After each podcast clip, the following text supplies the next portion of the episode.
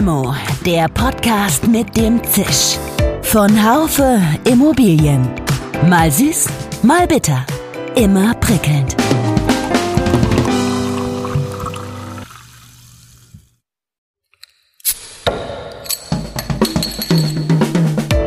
Limo, der Podcast mit dem Zisch. Von Haufe Immobilien. Mal süß, mal bitter. Immer prickelnd. Hallo liebe Freundinnen und Freunde von Limo. Wir sind uns alle einig, dass gute Kommunikation der Schlüssel zu vielem ist. Vor dem Online-Zeitalter nahmen wir Medien eine unglaublich bedeutende Schnittstelle ein zwischen dem Kunden von Agenturen und den Lesern. Wir waren die Gatekeeper und wir waren die Einzigen. Wir waren wichtig. Agenturen riefen dauernd an.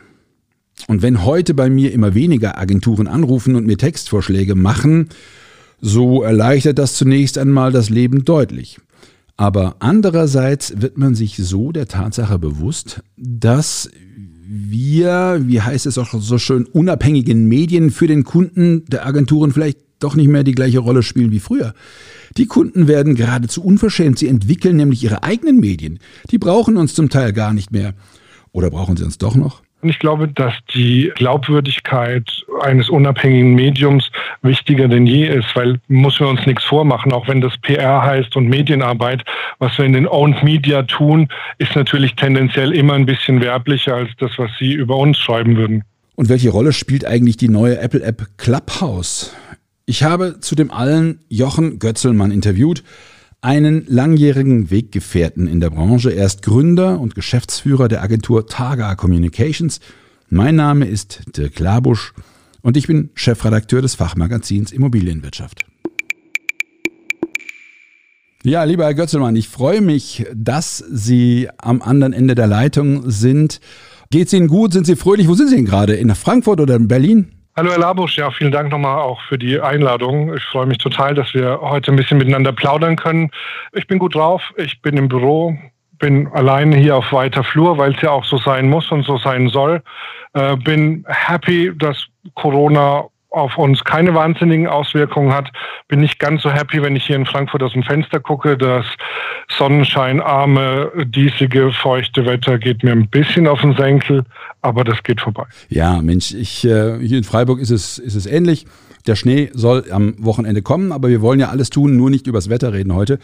ähm, es ist, äh, ich habe gerade so eine Einladung äh, bekommen. Jetzt fange ich doch mal damit an mit Cl über Clubhouse, ja. der neuen Apple-App, und da soll es gehen um Kommunikation und Medien in Zeiten von Clubhouse, Corona und Co. Ich konnte gar nicht zusagen, weil ich ähm, äh, ein Android nur habe. Oh ja. Ich muss es verändern, wenn ich, wenn ich mitreden will. Das äh, geht gar nicht. Ich habe noch ein altes iPhone 5, das ich Ihnen schicken kann. oh, wahrscheinlich äh, funktioniert die App da auch nicht. Nee, tut sie nicht, tatsächlich. wenn Sie mitdiskutieren würden bei diesem, auf diesem Panel, unabhängig jetzt mal davon, ob äh, Clubhouse der neue Hype ist, da kommen wir vielleicht später nochmal kurz drauf. Wenn Sie mitdiskutieren würden, es würde gehen um die Frage, wie hat sich die Kommunikation in den Zeiten Zeiten äh, von Corona verändert? Was wären da Ihre Hauptpunkte? Hat sie sich verändert und wenn ja, wie? Ja, die hat sich tatsächlich ein bisschen verändert und zwar in, in, in, in zweierlei Hinsicht, würde ich sagen. Die hat sich einerseits verändert im Sinne, wie wir intern äh, innerhalb der Firma miteinander kommunizieren und wir auch mit unseren Kunden kommunizieren.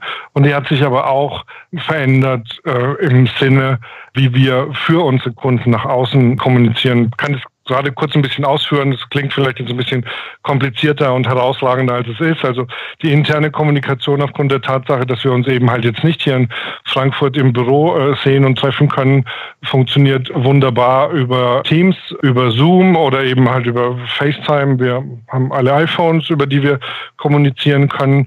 Und die Kommunikation mit dem Kunden, würde ich sagen, die hat sich sogar teilweise ein bisschen verbessert im Sinne von enger gestaltet, weil Sie können sich vorstellen, wenn man so äh, Beratungsmandate hat, dann hat man ja diese Jurfix-Thematiken und die Jurfix, die waren auch früher schon teilweise Telefonkonferenzen und nur in regelmäßigen Abständen hat man sich insbesondere, wenn die Kunden aus anderen Städten kamen, dann halt in Persona getroffen. Was wir aber schon seit jetzt fast einem Jahr machen, also um genau zu sein, tatsächlich seit März. Für uns war so der 16. März auf einmal der Tag, auf dem, an dem alle schlagartig zu Hause geblieben sind, ist, dass wir mit unseren Nicht-Frankfurter Kunden, auch natürlich mit den Frankfurter Kunden, unsere Jurfixes alle komplett auf Videokonferenzen umgestellt hat. Und das führt dazu, dass man, sagen wir, einen Berliner Kunden, den man sonst am Telefon oft hatte und vielleicht mehrere Male im Jahr nur gesehen hat, jetzt tatsächlich auch häufiger sieht. Und äh, wir bilden uns ein, dass diese Tatsache, wenn man sich kennt und dann in den regelmäßigen Gesprächen auch ein, äh, ein Bild zu dem Menschen hat, mit dem man redet, dass das eine kommunikative Verbesserung ist. Also ich glaube, da hat es sogar einen Push vorwärts gegeben und ähm, man hört es ja allenthalben. Also wir werden das auch nicht wieder zurückdrehen. Das wird einfach so bleiben. Und auf der Seite, wie wir für unsere Kunden kommunizieren, ist es schon so, dass auch da das Digitale natürlich weiter an Bedeutung gewonnen hat. Sei es, dass unsere Konferenzen hybrid sind, also sprich die Konferenzen, die wir mit der Frankfurt School of Finance and Management machen, den Real Estate Investment Day und den Finance Day, den immer parallel auch live schon ins Internet übertragen haben und die eine Konferenz sogar online-only stattgefunden hat, ist es aber auch bei der, bei der täglichen Rezeption von Immobilien-News so, dass wir ganz klar merken, die Leute sitzen einfach mehr vor ihren Rechnern. Das heißt, legen viel mehr Wert drauf. Bin ich morgens in dem Newsletter, bin ich in dem Newsletter drin gewesen? Oh, da hat ja der einen Banner geschaltet. Oh ja, lass uns ein Online-Roundtable machen. Das hat ganz stark an Bedeutung gewonnen. Ähm, liegt vielleicht auch ein bisschen daran, dass die Zeitschriften-Abos, sorry, wenn ich das jetzt so sage, vielleicht ein bisschen vereinsamen und Staub fangen in den leeren Büros. Ja, ja, so, so kann es sein. Dem, dem müssen wir uns ja alle stellen.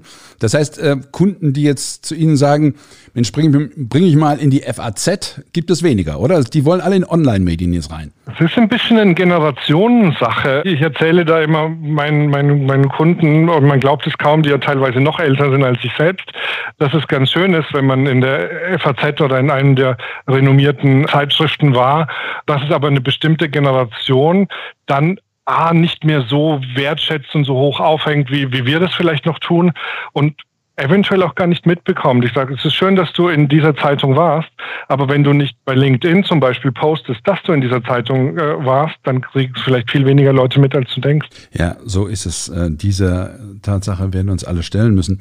Es ähm, ändert sich das Kommunikationsverhalten ja schon lange. Also das beobachte ich ja schon lange. Ähm, die, die Agenturen rufen gefühlt sehr viel weniger an bei uns Printlern, aber ich bin ja nicht nur ein Printler, ich mache auch, äh, bin, arbeite auch im Portal mit, am Immobilienportal bei Haufe.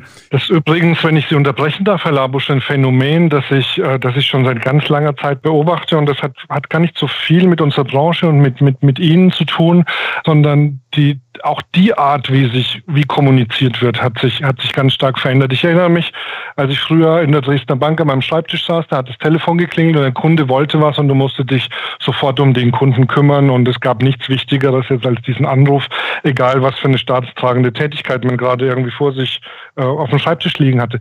Heute passiert es nicht so. Es ist nicht nur so, dass wenn Sie heute Ihre Neffen und Nichten, die vielleicht 20, äh, 25 Jahre jünger sind als wir, anrufen, dass da keiner ans Telefon geht und die dann eine WhatsApp zurückschreiben, was willst denn du, sondern es funktioniert eigentlich auch im Business so, dass wir das auch seitens unserer Kunden erleben, dass da keiner anruft, sondern sie sagen, hey, können wir mal einen Telefontermin für morgen ausmachen?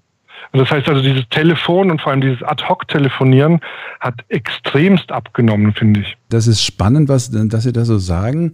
Ich empfinde das auch so. Es gibt immer noch die Agenturen, die anrufen, äh, die mir einfach eine Meldung erzählen, dass es wichtig sei und ob ich eine Mail bekommen hätte.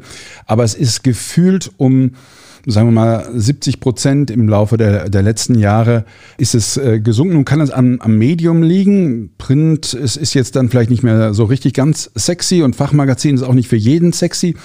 Aber es ist möglicherweise auch eine Tätigkeitsveränderung. Wie hat sich denn die Tätigkeit, abgesehen von dem, was Sie eben gesagt haben, so in den letzten drei Jahren, sage ich äh, mal, verändert die Tätigkeit eines Menschen, der wie Sie eine Agentur hat und der den Kunden das beste kommunikative Erlebnis vermitteln will?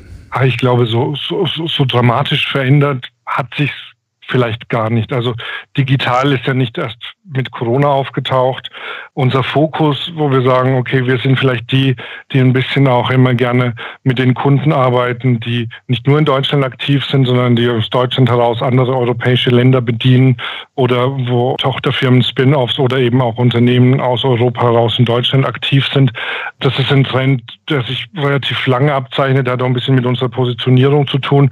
Ich glaube ganz klar, das Thema digitale Medien spielt eine Rolle, soll also heißen, yo, früher war es ganz wichtig, in dieser oder jener Zeitung so ein bisschen was von, von dem Weißraum abbekommen zu haben und dann hat man das ausgerechnet, was das für ein Anzeigen-Äquivalenzwert gewesen wäre und durfte sich auf die Schulter klopfen, weil man ja so viel Werbebudget eingespart hat. Heute geht es erst eher darum, war ich in diesem oder war ich in jenem Newsletter.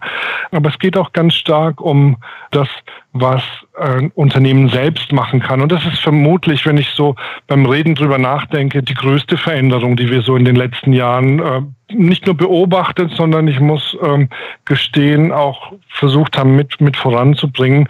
Die eigenen Medien, die ein Unternehmen heute, um mit seinen diversen Stakeholdern, wie es so schön heißt, äh, kommunizieren zu können, die sind immer weiter in den Vordergrund äh, getreten. Das heißt, die eigene Website ist wichtig, der eigene Newsletter ist wichtig, die eigenen Veranstaltungen sind wichtig.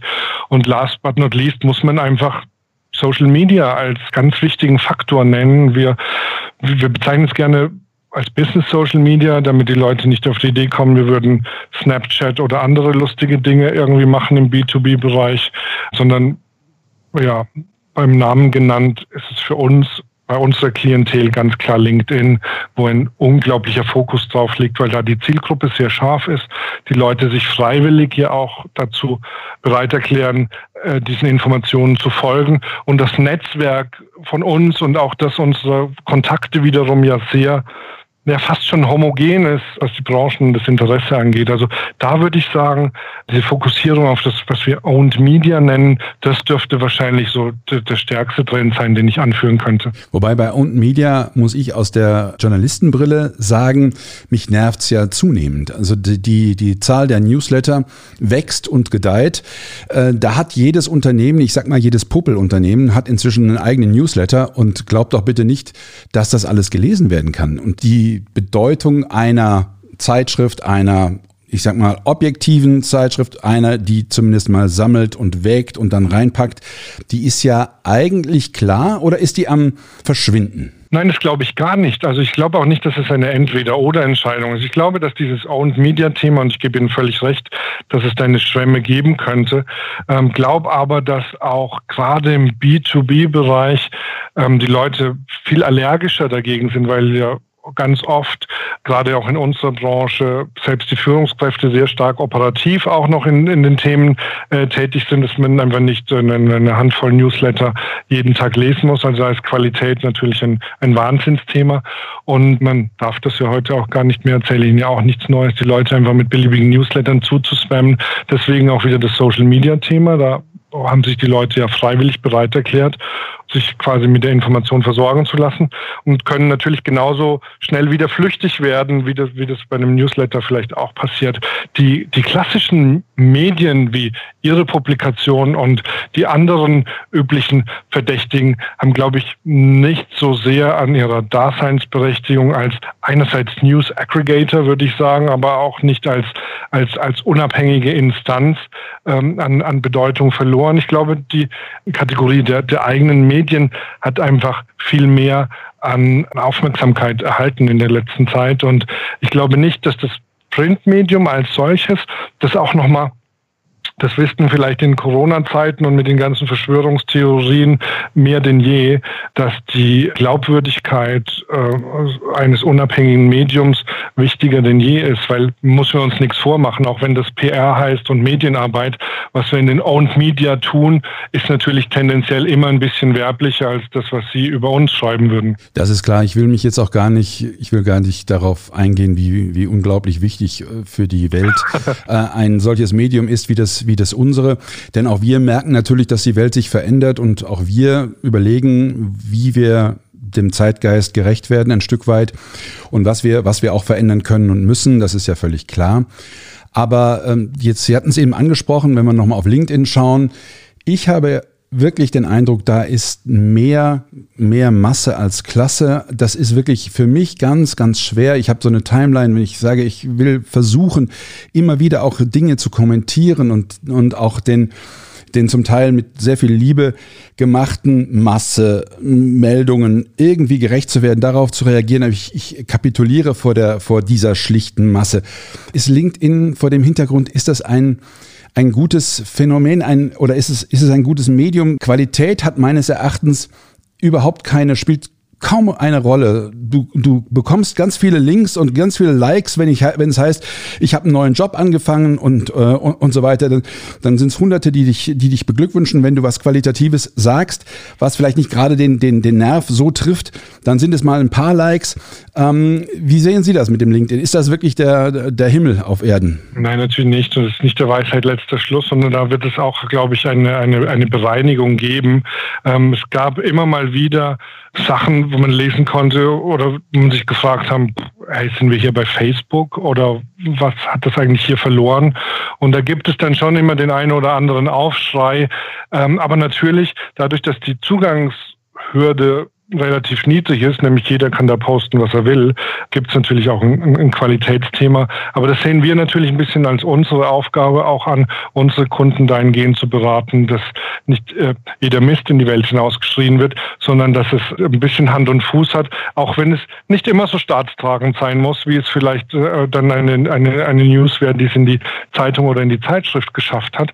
Das andere, weil Sie es gerade angesprochen haben, ich glaube, das ist ein bisschen auch jetzt der aktuellen Situation geschuldet. Ja, diese hm, wie soll ich es nennen, personal, persönlichen Dinge, bisschen Klatsch und Tratsch, diese ein bisschen emotionalisierten Geschichten, die kommen gerade tatsächlich gut an. Vielleicht ist es, weil wir einfach diese fehlende physische Nähe im Moment haben. Und ansonsten kann ich jedem nur empfehlen, man kann relativ gut in seiner Timeline auch ein bisschen justieren, von wem man vielleicht nicht mehr behelligt werden möchte. Völlig klar, äh, ist mir durchaus bewusst. Da gebe ich Ihnen recht, dass wir gerade in der Zeit ein Stück weit diese persönlichen Kontakt brauchen.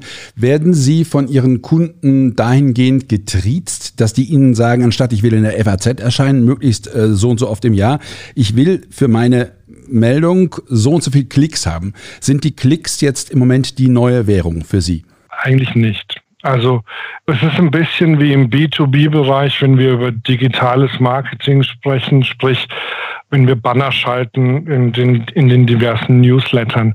Ich glaube, dass Klicks nicht primär das wahnsinnige KPI sind, also äh, Key Performance Indicator, um, um, um zu messen, wie erfolgreich das ist, weil im B2B-Bereich noch noch mal weniger interagiert wird als im Consumer-Bereich. Das soll heißen, also zu sagen, man äh, hat jetzt auf irgendeine Meldung weniger Likes oder weniger Klicks bekommen, bedeutet nicht, dass es in der Zielgruppe nicht gesehen wird. Ich will jetzt kein ausgefinkeltes Reporting-System mit Ihnen hier im Gespräch entwickeln oder so, aber für uns ist nicht, wie oft geklickt worden ist, der Maßstab, sondern eher so ein bisschen die Reichweite und wie viele Impressions man gekriegt hat. Wir hatten das Thema Clubhouse eben schon mal kurz angesprochen, weil ja gefühlt da jetzt alle hinwollen und alles darauf läuft. Ich habe gelesen, neulich, Clubhouse sei der Tod der PR. Äh, sehen Sie das auch so, Herr Götzelmann? Und sind Sie dort aktiv? Kann ich mir nicht vorstellen, dass Clubhouse der Tod der PR ist. Wir sind da aktiv zumindest mal aktiv als Zuhörer. Wir müssen schon qua unserer Profession uns diese Geschichte angucken. Wir werden auch von Kunden sicherlich früher oder später darauf angesprochen werden. Ist das was Tolles? Muss man dabei sein? Habt ihr da eine Meinung? Ich glaube, es gibt viele wertvolle, interessante Gespräche, ähm, die es bei Clubhouse gibt und ähnlich wie das von Ihnen bei LinkedIn geschilderte Phänomen eben auch viele Dinge, die man nicht hören und nicht sehen muss. Mich hat der Virus noch nicht gepackt. Ich finde es ein bisschen aber in dieselbe Kategorie gehend wie Podcast und, und, und Radio. Ähm, ich bin eigentlich ein auditiver Mensch und ich mag das lieber, den Leuten zuzuhören, als was zu lesen oder auch noch, ähm, was man ja sehr häufig bei Fachdiskussionen hat, dass man eigentlich nicht den sich bewegenden Mund auch noch auf seinem Bildschirm dazu sehen muss, sondern es um die Inhalte geht. Insofern ja, hat, glaube ich, vor allem in der jetzigen Zeit eine Daseinsberechtigung. Ich habe eine schöne Werbung gesehen oder einen schönen, schönen Spruch bei Twitter äh, von den Berliner Verkehrsbetrieben. Da hieß es irgendwie, fremden Experten beim Plaudern über verschiedene Themen zuhören. Früher hieß es S-Bahn. Fand ich total klasse. Also die BVG tut sich sowieso ja oft durch sehr kreative äh, Social-Media-Aktivitäten hervor. Ein bisschen fühlte ich mich daran erinnert. Die hatten eine gute Werbeagentur. Offensichtlich. Ich beobachte das auch. Ich äh, schaue mal, wann es das für Android gibt und schaue mal, ob ich äh, tatsächlich mir in der Zwischenzeit dann doch noch ein Apple-Teil zulegen muss. Meine Frage geht jetzt nochmal nach dem Leser oder nach dem Zuhörer. Der ist ja klüger geworden ein Stück weit. Das heißt, äh, er, er merkt ganz klar, das ist jetzt die klassische PR und das ist ein möglicherweise objektiver Text. Und es gibt immer wieder auch die, der, den Wunsch von Seiten von Kunden, einen ins Heft zu bringen und äh, dann aber möglichst nichts drüber zu schreiben, äh, dafür dann für das Interview Geld zu zahlen aber nicht zu schreiben, möglichst, dass da Geld geflossen ist und so weiter. Äh, wie man damit umgeht, das ist immer, also wir haben äh, natürlich eine Maxime, wie man damit umgeht, bei uns läuft es nicht. Aber es ist doch Fakt, dass die Methoden der Kommunikation irgendwie immer subtiler werden müssen. Das heißt, sie müssen den Kunden befriedigen, sie müssen aber auch diesen Leser befriedigen, der immer klüger wird. Wie sehen Sie das und wie gehen Sie damit um? Ja, also ich glaube, meine spontane Antwort wäre auf die Frage, wir, wir, wir haben uns noch nie als die Reklame- und Werbeonkels gesehen.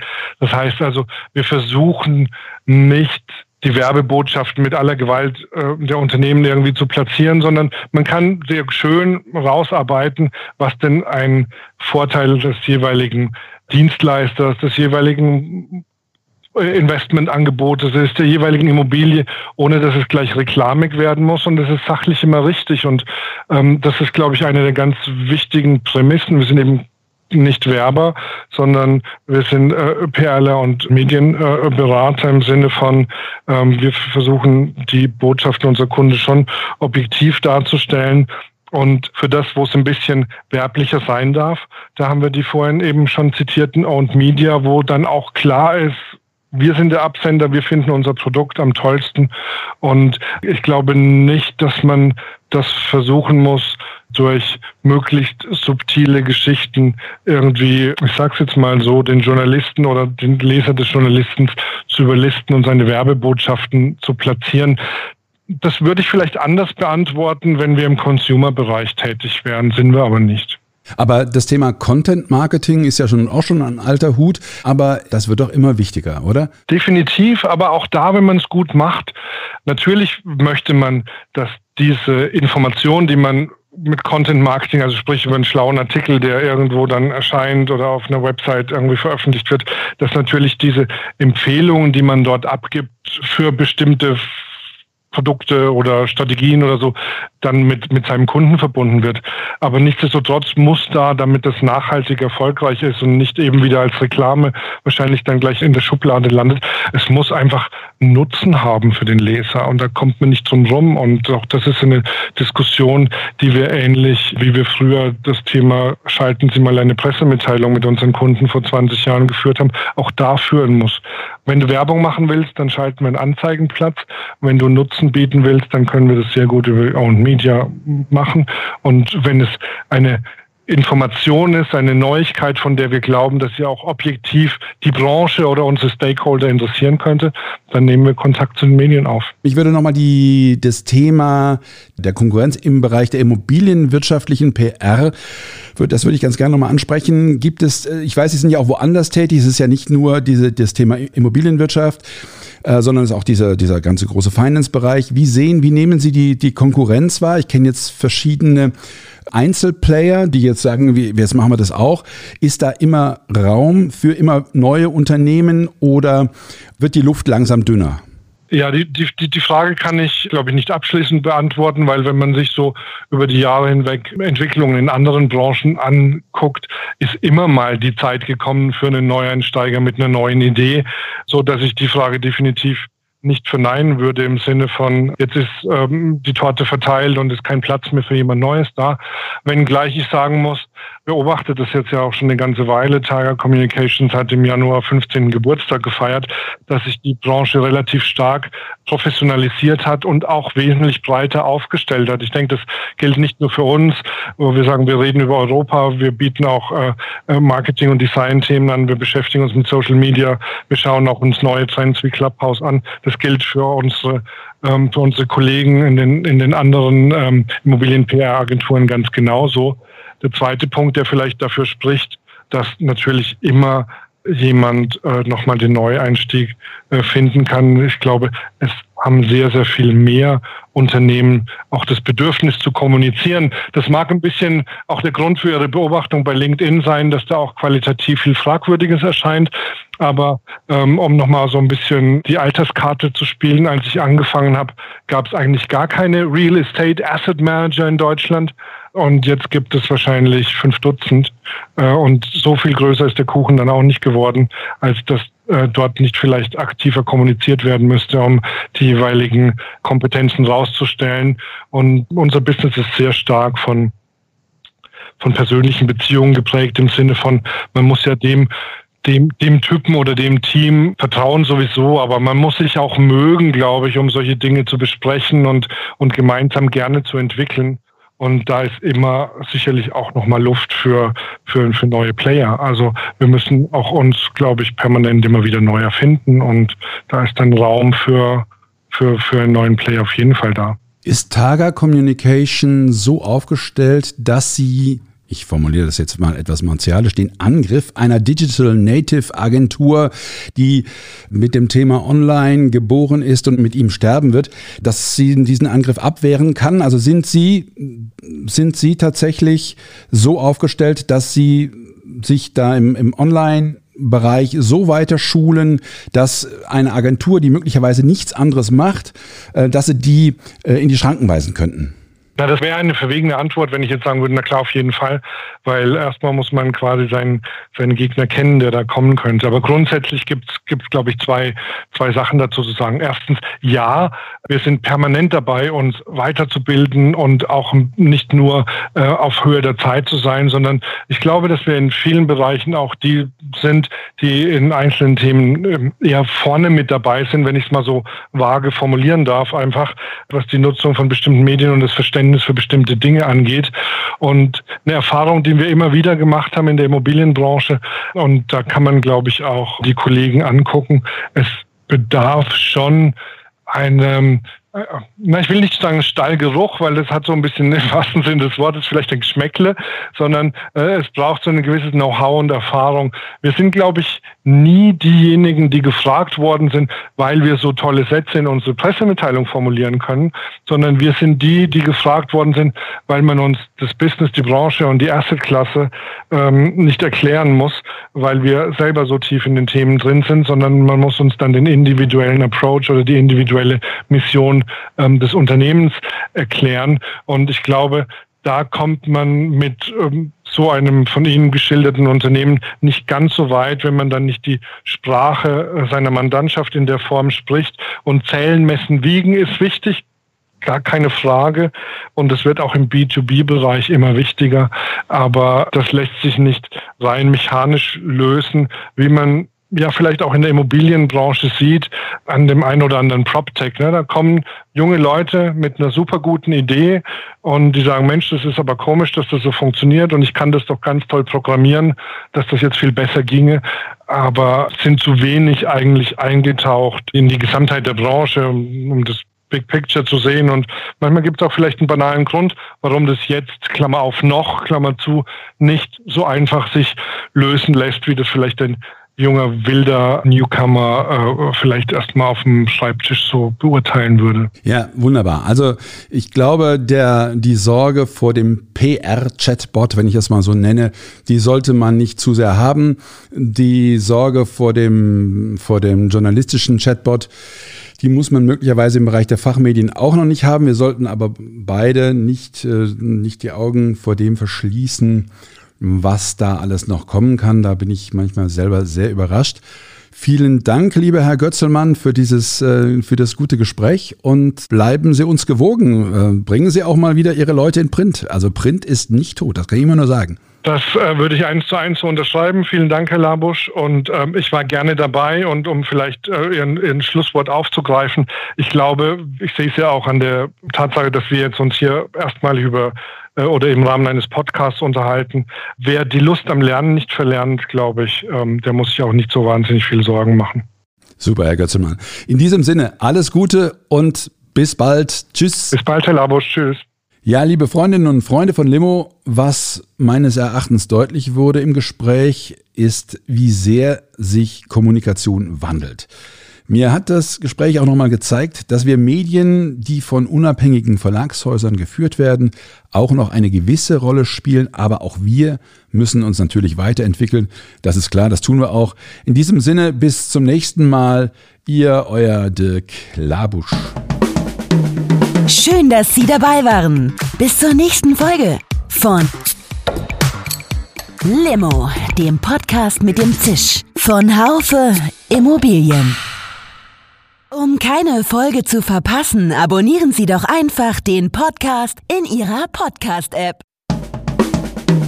Schön, dass Sie dabei waren. Bis zur nächsten Folge von Limo, dem Podcast mit dem Zisch von Haufe Immobilien. Um keine Folge zu verpassen, abonnieren Sie doch einfach den Podcast in Ihrer Podcast-App.